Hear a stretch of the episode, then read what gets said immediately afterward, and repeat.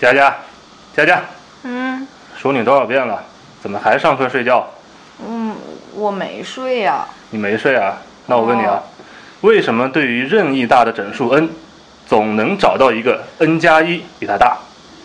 嗯，因为，嗯，因为远方的风比远方更遥远。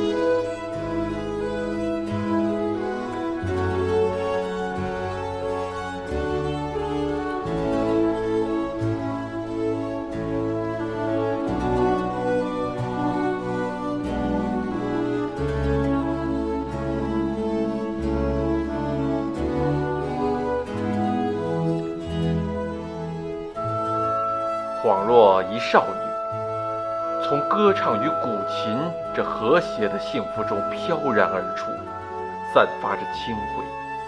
透过她春天的面纱，将她的睡床铺在我耳中。欢迎收听荔枝电台 FM 三零三七九零路易私房课少女版特别节目。在我们节目呢开播一周年以来啊，有无数的少女啊，希望能与我们交流心声。为了满足啊大家的需求，我们特别开通了少女私房热线，让大家能够听到这些含苞待放的心声。OK，让我们今天来一起接听第一个听众打来的电话。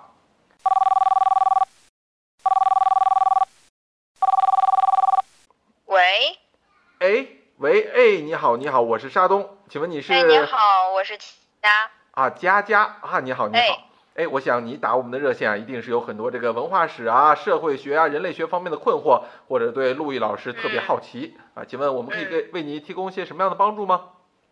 呃，我我也没有什么太大的，我就是想知道，我想遇见个坏男孩儿，可是总遇不见，怎么办呀？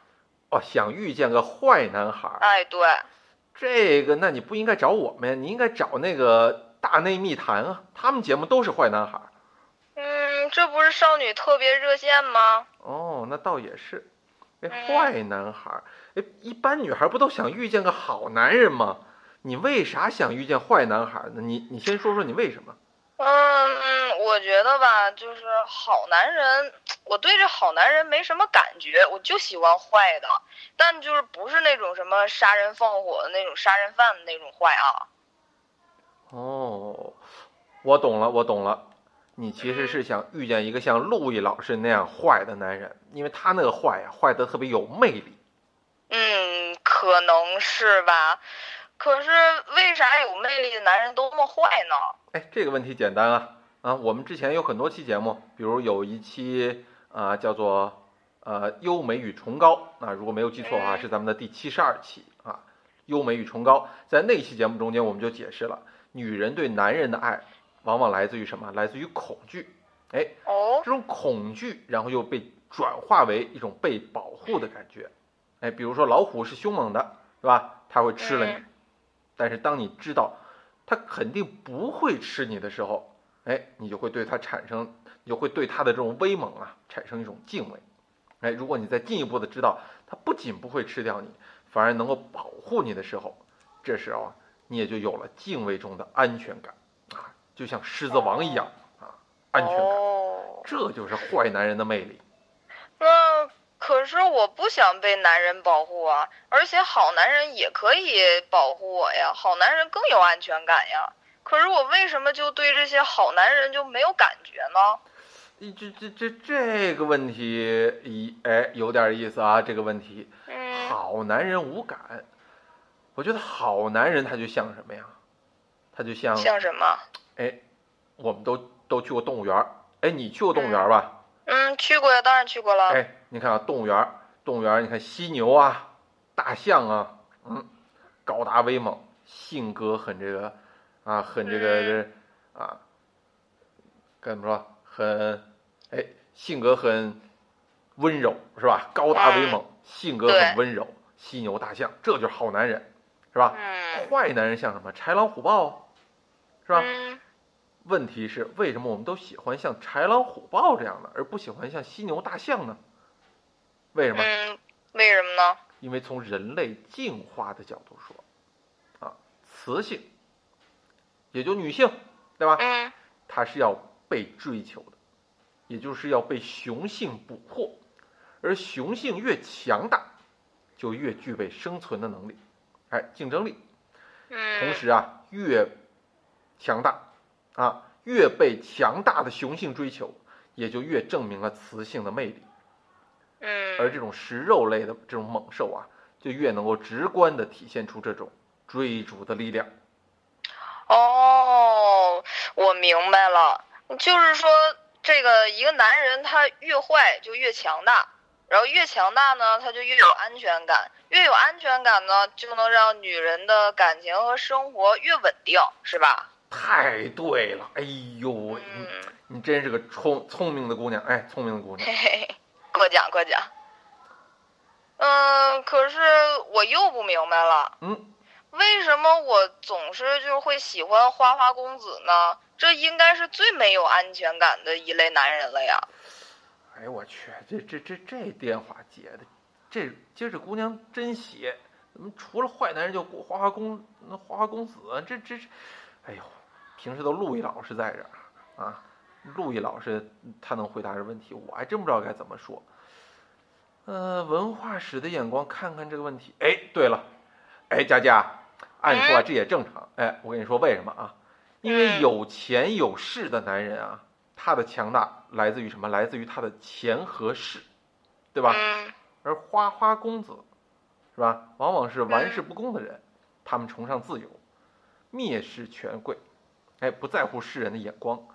在他们这些人的身上啊，在这花花公子的身上，其实也体现出了一个独立的人啊最深刻的价值，嗯，就像希腊人那样独立的人格的力量，这是他们的强大。哦哟，我怎么觉得这番话说完之后，我觉得陆毅老师附身了呢？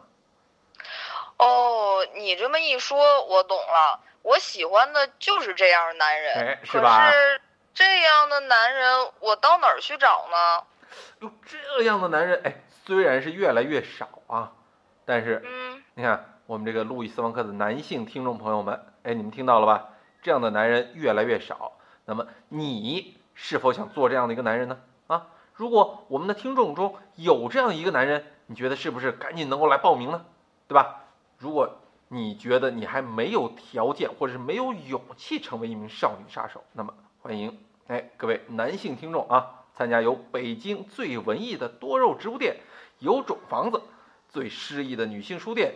雨风微艺以及我们路易斯方克联合举办的系列课程《泡妞实战西方文化史》，教你成为少女杀手系列课程。同时，也欢迎各位女性听众朋友们来指导和检验我们的第一批学员的成绩和战果。请注意关注我们的订阅号“路易克房斯”的线下课程资讯。哎呀，行了行了，别老做广告了。那我总不能等着这些人培训毕业吧？哟，您还挺着急哈、可不，嗯，但是您必须知道啊，这个现在我们是有大批的这个新生力量在诞生啊啊！当然了，在这在这些新生力量诞生之前啊，你可以暂时啊从书里寻找这样的男人，对吧？书里自有高富帅呀、在书里。啊，对呀、很多的文学形象，对吧？比如嗯，比如，哎，你有没有读过拜伦的这个尸体小说啊？弹簧。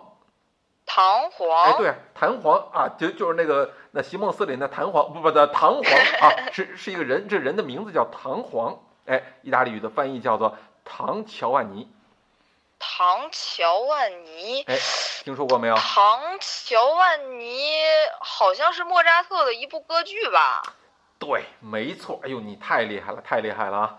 你这个，你看，虽然我们没有见过面，但是我相信你一定是一个极其漂亮、极其美丽、温柔、善良的姑娘。哎，呃，过过奖了，过奖了。嗯哎，好像我家好像有这套唱片，应该是很老很老的唱片吧？嗯，不知道还能不能找到。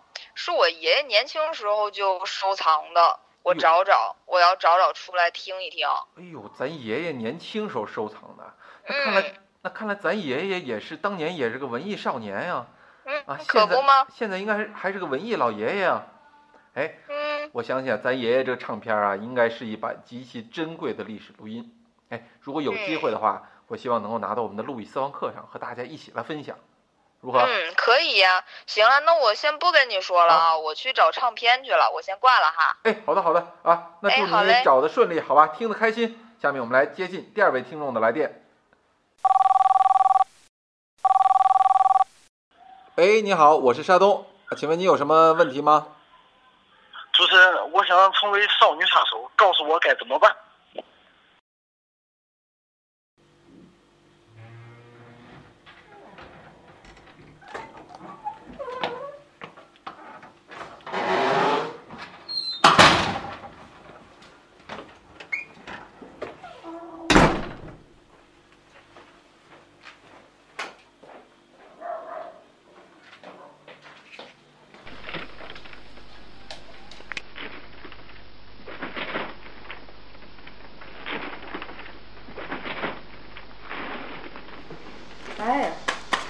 终于找着了。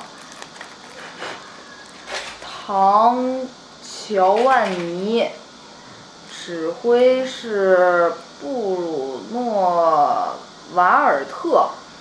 好脏啊，还这么多划痕。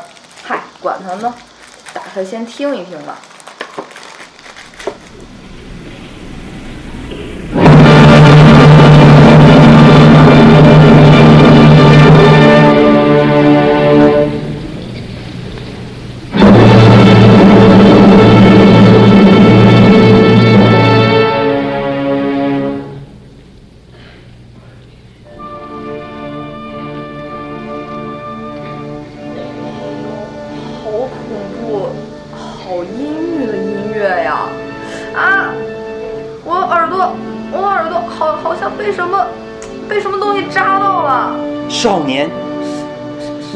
听到这张唱片里的音乐吗？你能听到这里的音乐吗？谁在说话？是谁？你能听到我的声音吗？哦，我我能听见，真的听到了吗？真真的呀！感谢神，我终于从地狱的沉沦，又回到这个世界了。你到底是谁呀？为什么我能听见你的声音，却看不见你呢？我是依附在唱片里的灵魂，我只能以声音的形式存在。你你是灵魂，你、嗯你是谁的灵魂呀？唐乔万尼，啊，你就是那个史上最传奇的花花公子，能征服女人的男人。也许可以这么说。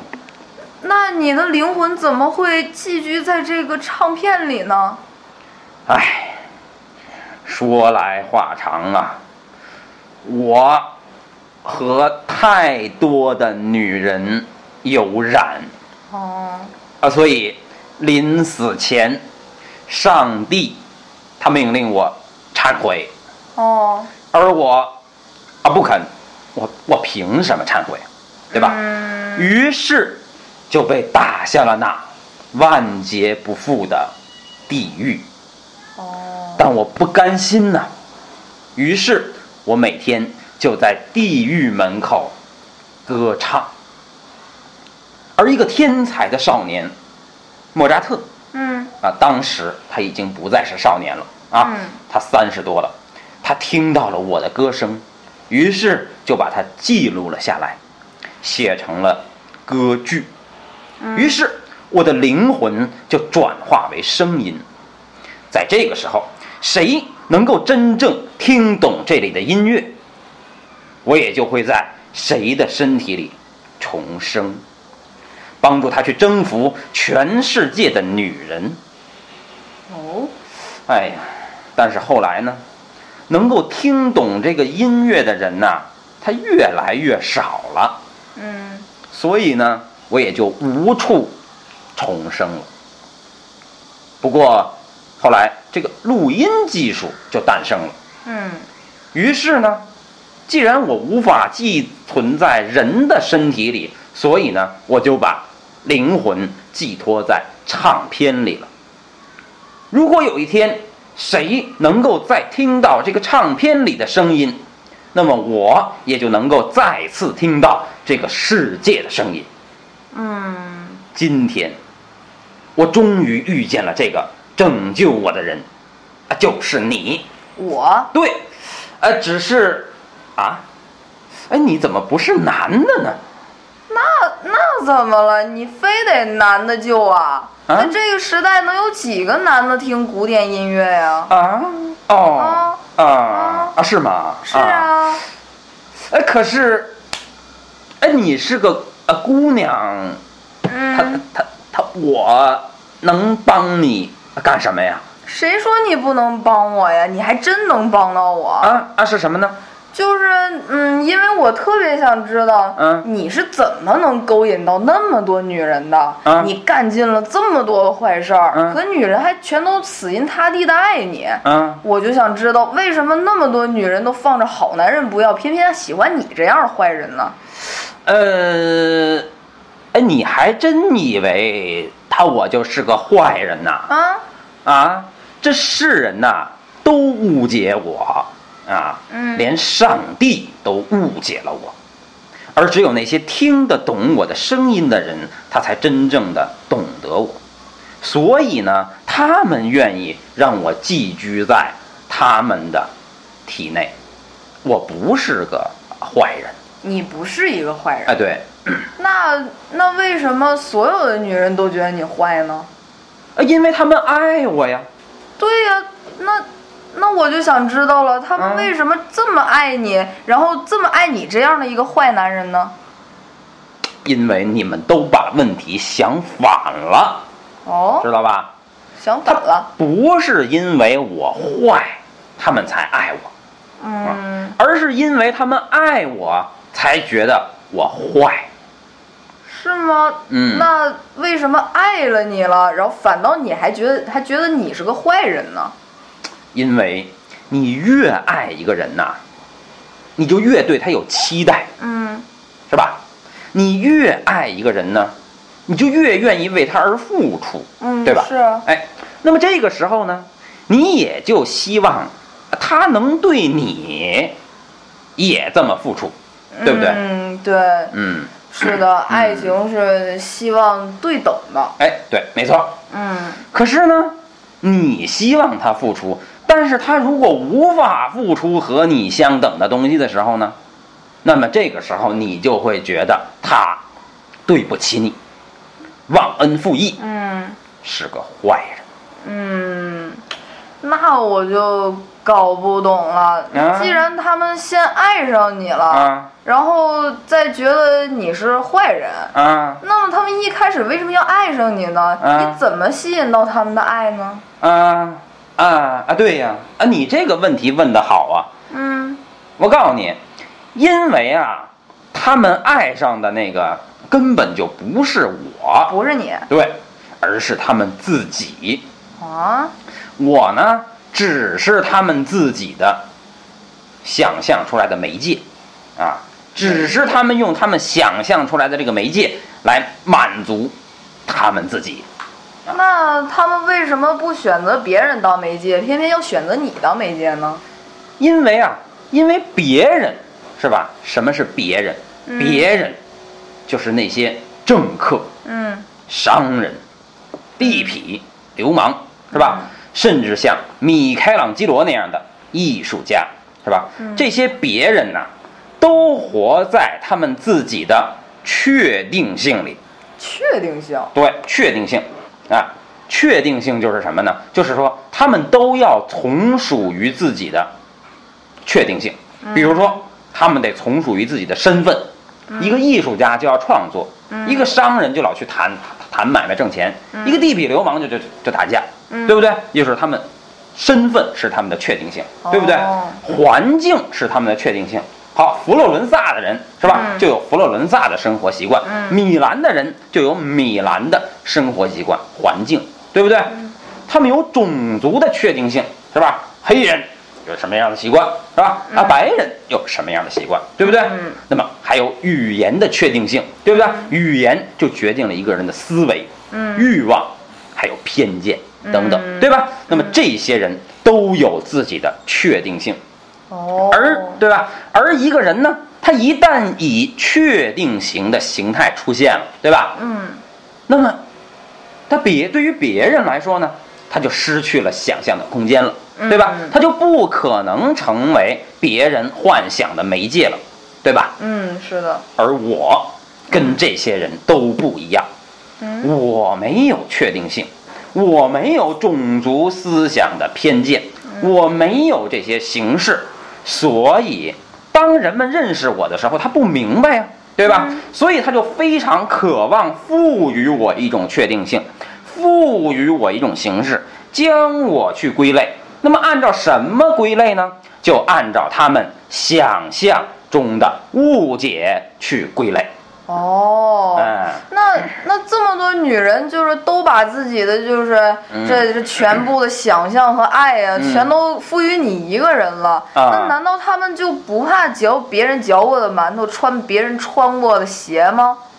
呃，啊，不会啊，啊，哦，因为他们根本不认为自己和别人爱的是同一个人啊，就他们不觉得他们爱的都是一个我，因为我在他们每个人的形容里，每个人的眼里嗯，都不一样，所以他们每个人各自都认为各自爱上的是一个不同的人，每个人都会按照自己的理解来塑造我。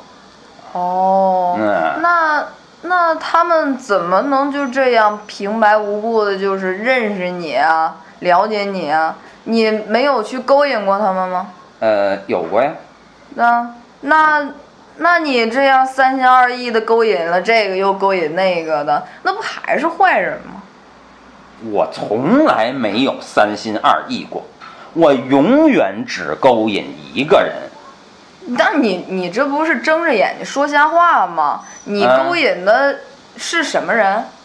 女人，嗯，你这不就是好色男人的诡辩吗？你和嗯他们不是一样的吗？他不一样啊，那我跟他们不一样啊。那你倒是说说有什么不一样啊？我告诉你啊，啊，这个好色的男人呐，勾引的呀，你也看见了是吧？嗯都是好看的女人，没错吧？嗯对吧？他他为什么好色呀？是因为他首先呢，先得对女人进行分类，对不对？嗯啊，然后把这个女人分成好看的和难看的，对吗？嗯然后再从里面选择，是不是？选择出我喜欢的那种女人，好看的女人，然后这些就是目标了吧？嗯然后再对这些目标进行勾引，对不对？嗯，是的呀。对，这是嗯好色男人，是吧？而在我的视野里，女人是一个整体，是吧啊？？哎，是一个共性，是不可分割的。只要她是女人，是吧？哦，呃，你可以去听这张唱片里啊，有我的仆人叫做莱波莱罗，是吧？哦他唱的一段咏叹调。这段咏叹调啊，是说他有一个小本儿，嗯是吧？这个小本儿上记录的就是我征服的女人的名字，是吧？哦这个本儿上征服的女人的名字啊，嗯不管是高的、矮的、胖的、瘦的、黑的、白的、老的、少的，是吧？我都勾引，我都爱啊，你怎么那么变态呀？啊！那你能受得了吗？嗯能吃得消吗？我当然吃得消了啊，啊。那为啥别人就吃不消，你能吃消呢？呃，因为别人呐，嗯他都是站在他们个体的立场去爱，嗯，是吧？就是哎，张三站在张三的立场去爱，是吧？莎士比亚站在莎士比亚的立场去爱，是吧？他们每个人都有自己的欲望，嗯。自己的类型，自己的选择，是不是？嗯。那么每一个女人呢，她符合不同男人的这个口味，所以就成了不同男人的对象，对不对？对，哎，而我呢，是站在一个普遍男人的立场上，啊，嗯。我用的不是男人的个性，而是男人的共性，去爱女人的共性，就是我是替所有的男人去爱所有的女人，对吧？哦当然，对于我来说就没有了这种分类，也没有了选择。啊。哦，嗯那我明白了。嗯看来你还真跟他们不一样。那可不嘛那啊！你说，既然你对他们的爱是普遍的，嗯没有什么区分、嗯区别的，嗯那他们干嘛要争着就是做你的爱人呢？而且你在他们眼中又都是不一样的呢？嗯啊，对呀嗯，啊，我在他们眼中是不一样的呀，对是吧？啊，因为他们对我的爱呀、是吧？就跟嗯其他的男人，就我刚才说的其他的男人对女人的爱是一样的，对吧？嗯就这些女人对我的爱啊，是站在个体的立场上，是吧？嗯哎，那个那个呃，个体的立场上，是吧？嗯苏珊娜站在苏珊娜的立场上，是吧？罗西娜站在罗西娜的立场上，他们寻找他们各自爱的对象，对不对？哦，那么他们各自呢都有各自的偏好，对不对？嗯有喜欢摇滚歌手的，嗯有喜欢文艺青年的，有喜欢爷们儿的，是不是？嗯他们每个人呢都会从一个男人身上选择那些他喜欢的部分，嗯，他想看到的部分，对吧？所以呢，他们每个人得到的都是一个啊部分，所以这些部分当然是啊不一样的。哦，那我明白了。嗯。其实就是说，就是女人在你的心里想象的嗯。是一个普遍性的一个女人，对，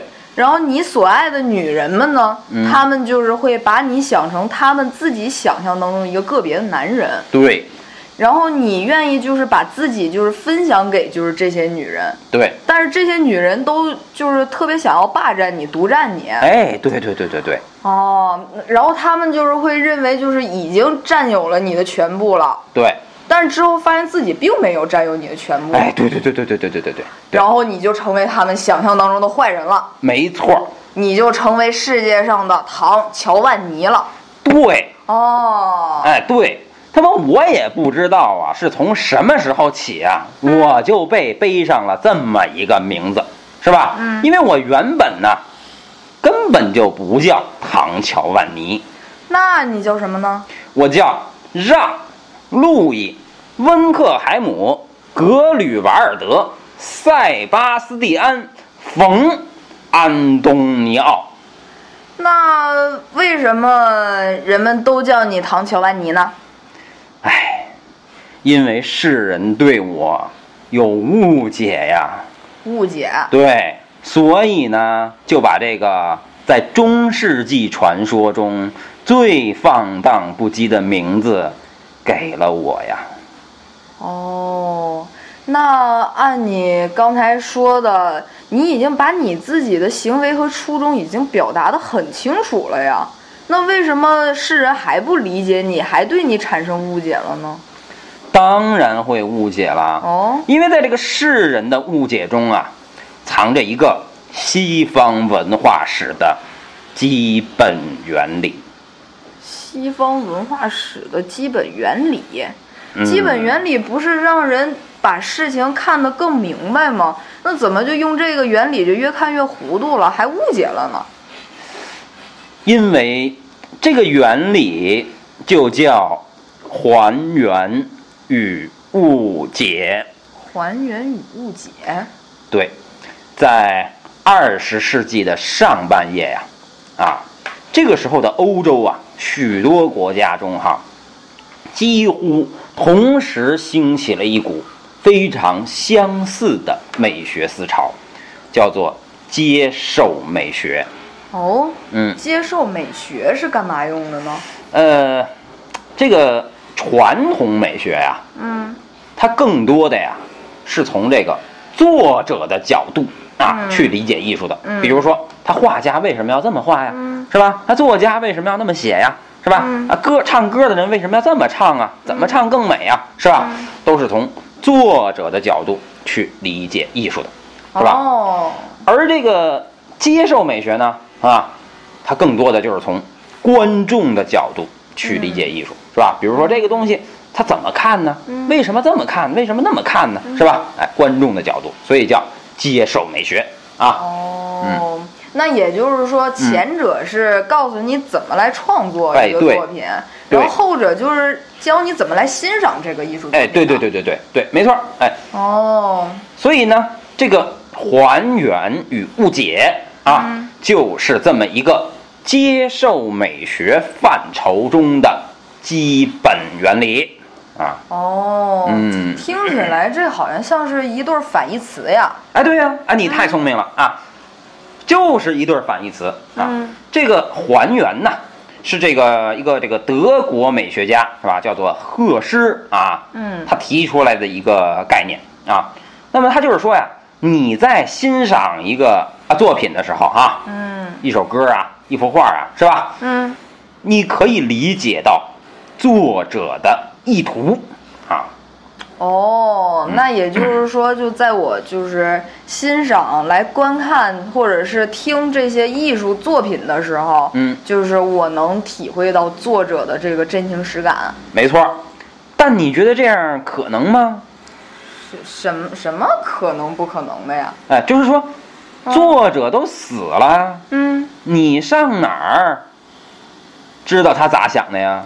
听听老师分析嘛，那以前老师不都教嘛？那老师他他咋分析的呢？他就是书里咋分析，他就咋分析呗。那书里是怎么知道的呢？嗯，应该是就有许多人就根据这个作者当时的这个时代呀、生平啊研究出来的吧。对呀、嗯，，对呀、嗯，那么你看啊，这个作者的时代生平研究出来的，那么这个时候哈、你看啊，研究的人不一样，嗯是吧？那么你研究的角度不一样，是吧？你根据你了解到的作者的时代，你的方法、你的材料、你的文献都不一样。换句话说，你从不同的人嘴里听到的事儿，它都不一样，对不对？嗯那么这些不一样，它能得出一个有确定性的解读和结论来吗？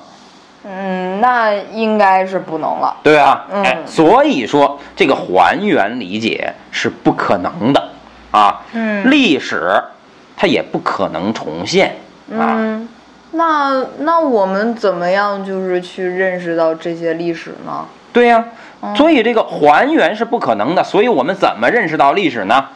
误解啊，我们就得通过误解啊，我们的误解就是每一个时代啊，它都会按照自己时代的眼光来看待以前的时代，哦每一个人都会按照自己的眼光来理解别人，知道吗？嗯啊，你知不知道这个十八世纪的时候啊，嗯有一个德国美学家啊，嗯他叫温克尔曼啊，知道吗？嗯这还真不知道不。知道啊，嗯不知道。那那你知道那个歌德吗？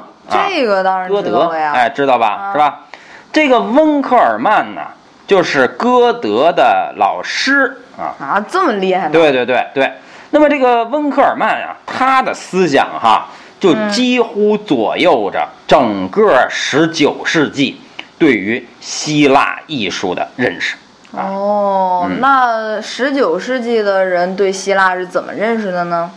怎么认识的呢？嗯叫做是吧？那么他们认为啊，希腊的艺术是吧，就可以用嗯温克尔曼的一句名言来概括嗯啊。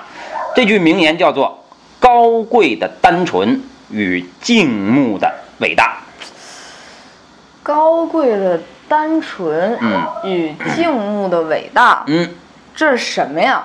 这是什么呀？哦哎，呃，这个这个，你知道这个希腊雕塑它长什么样吗？嗯，我还真不知道，嗯那怎么办呀？嗯嗯，让我想想。哎，你等会儿啊，等会儿嗯我去拿个手机去啊。嗯等会儿，等会儿。哎，让我看一看这个订阅号“路易克房斯啊”。哎，这里面还真有。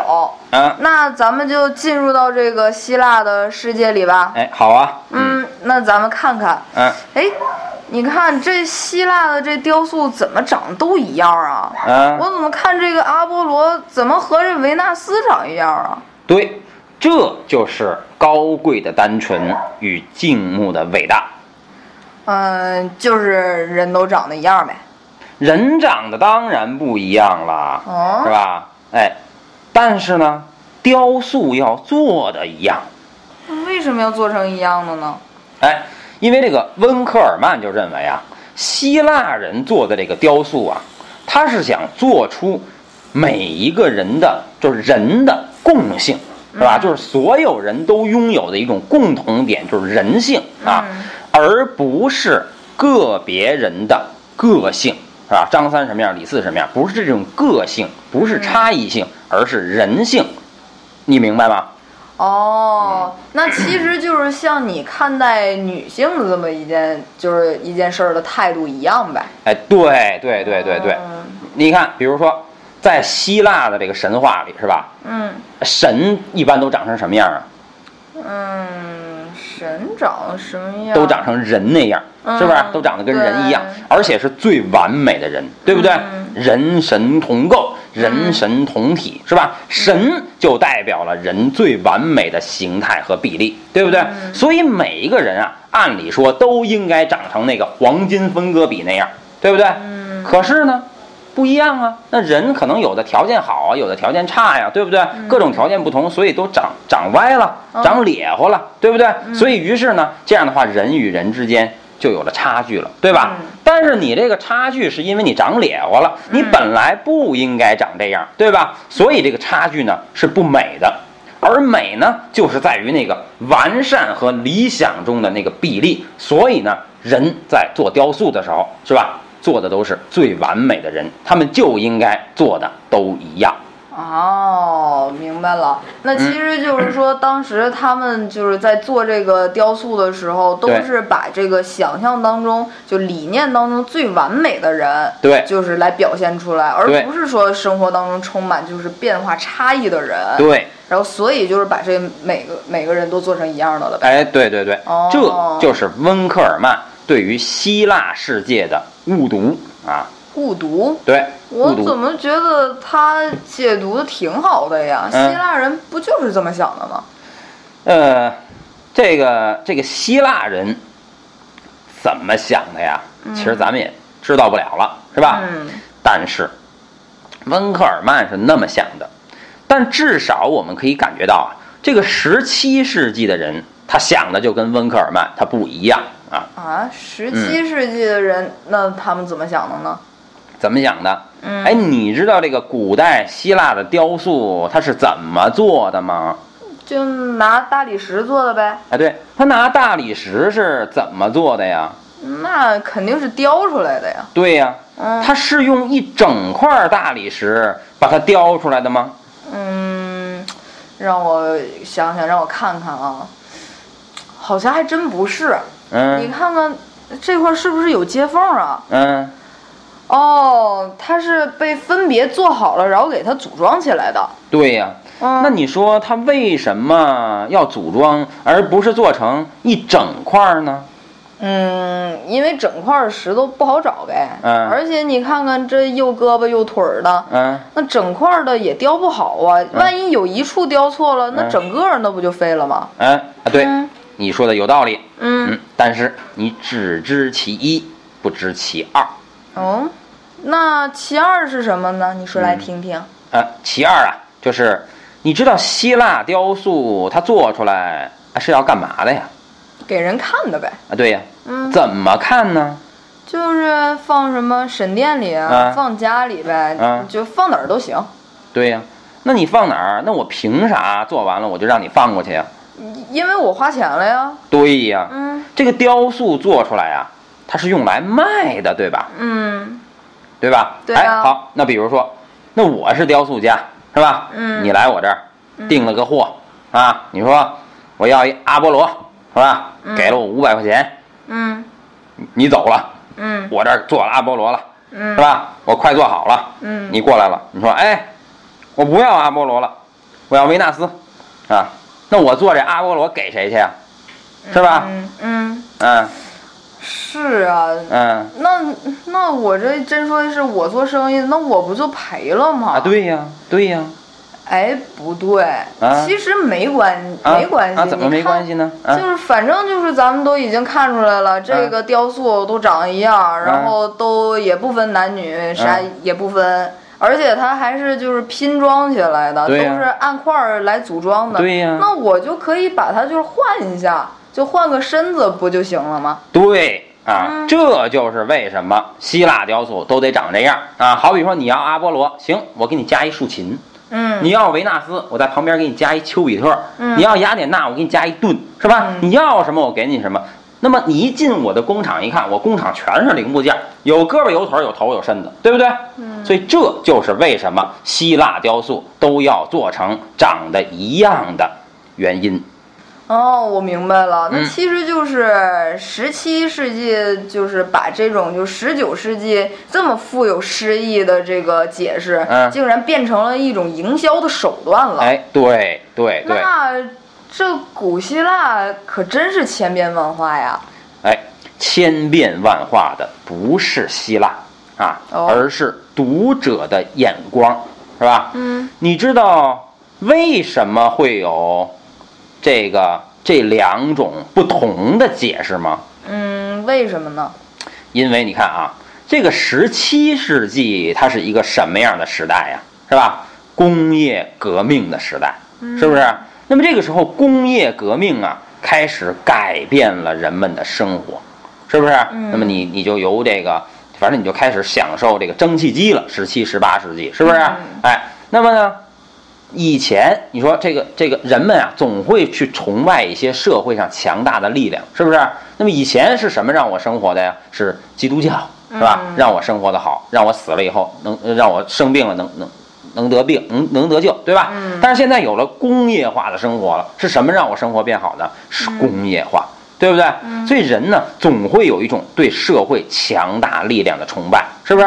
而是什么推动工业化的产生的呢？是经济。对不对？所以这个时候人们呢就产生了一种经济崇拜，是吧？人们就开始相信经济是吧是文化发展的终极推动力，是吧？所以呢，这个时候人们会非常的倾向于相信用经济的视角去解释的一切问题。啊哦，嗯那那那个为什么到十九世纪就变得那么有诗意、那么浪漫了？对，而到了这个十九世纪啊，大家要知道，这个工业化呀，在它的一开始是吧？嗯人们会看到它给生活带来的便捷啊，但是它发展到一百多年以后啊，渐渐的它就开始露出它的这个弊端了，是吧？比如说污染了。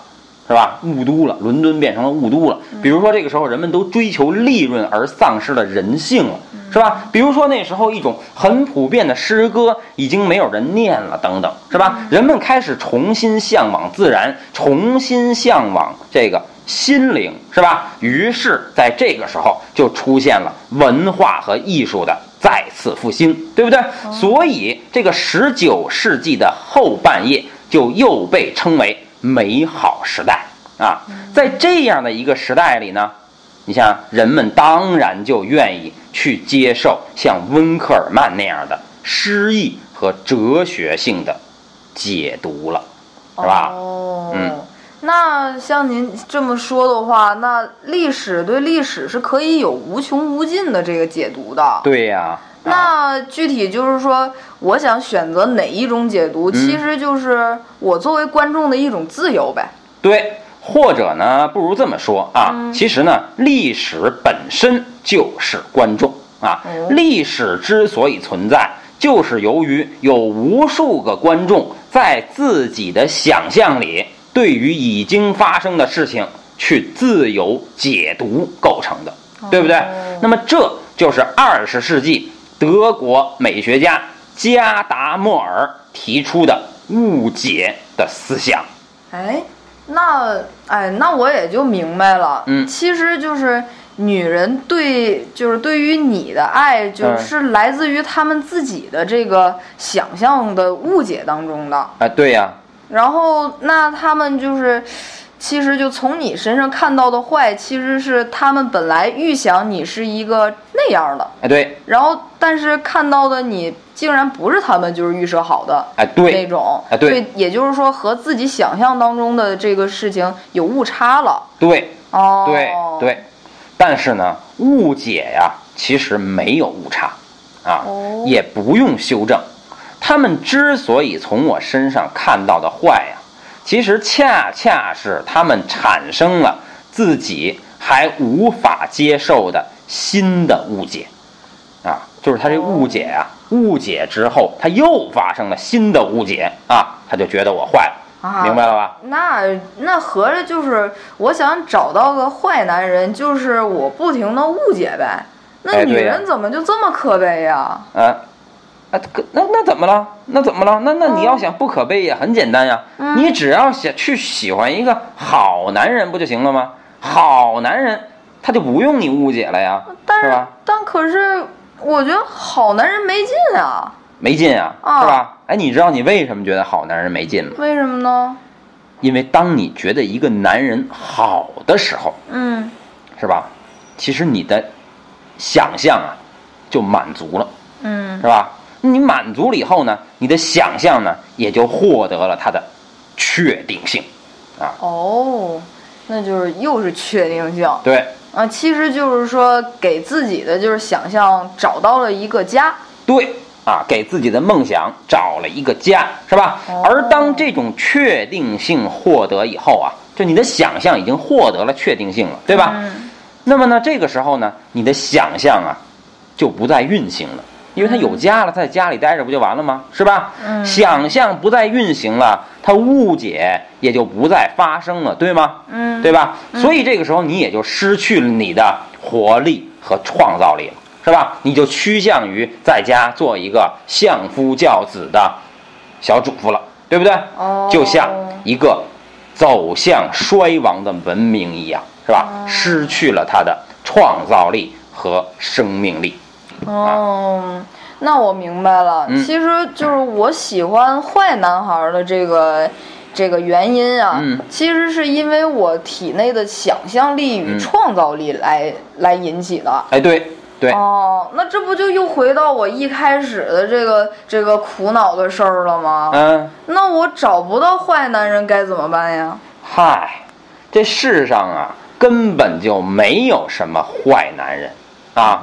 这个所谓的坏男人啊，他不过就是激发了女人的想象与误解啊。所以呢，当你的想象与误解它足够强大的时候啊，嗯这个时候每个男人都是坏男人，你会从每个男人身上都找到坏的层面和坏的意义啊。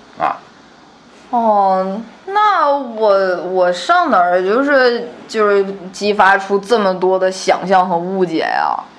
想象和误解，嗯它就像一团火焰，是吧？他每个人心里啊都能点燃火花，是吧？嗯但是却很少有人能够堆得起足够这些火花燃烧的干柴。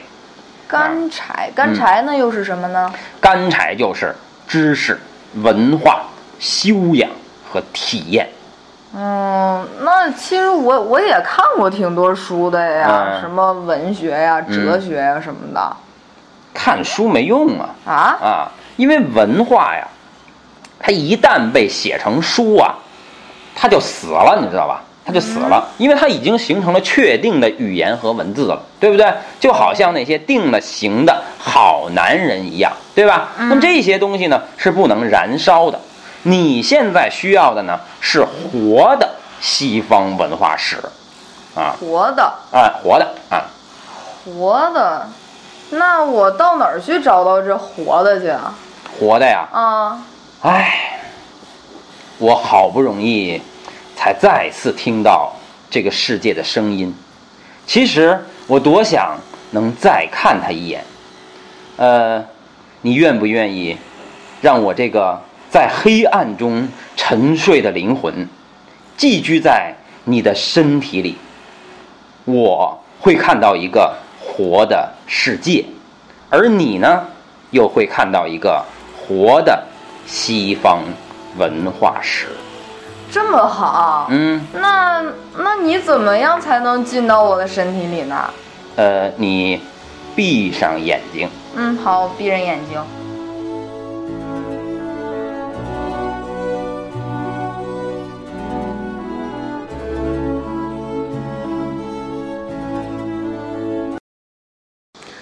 佳佳，嗯你怎么又上课睡觉了？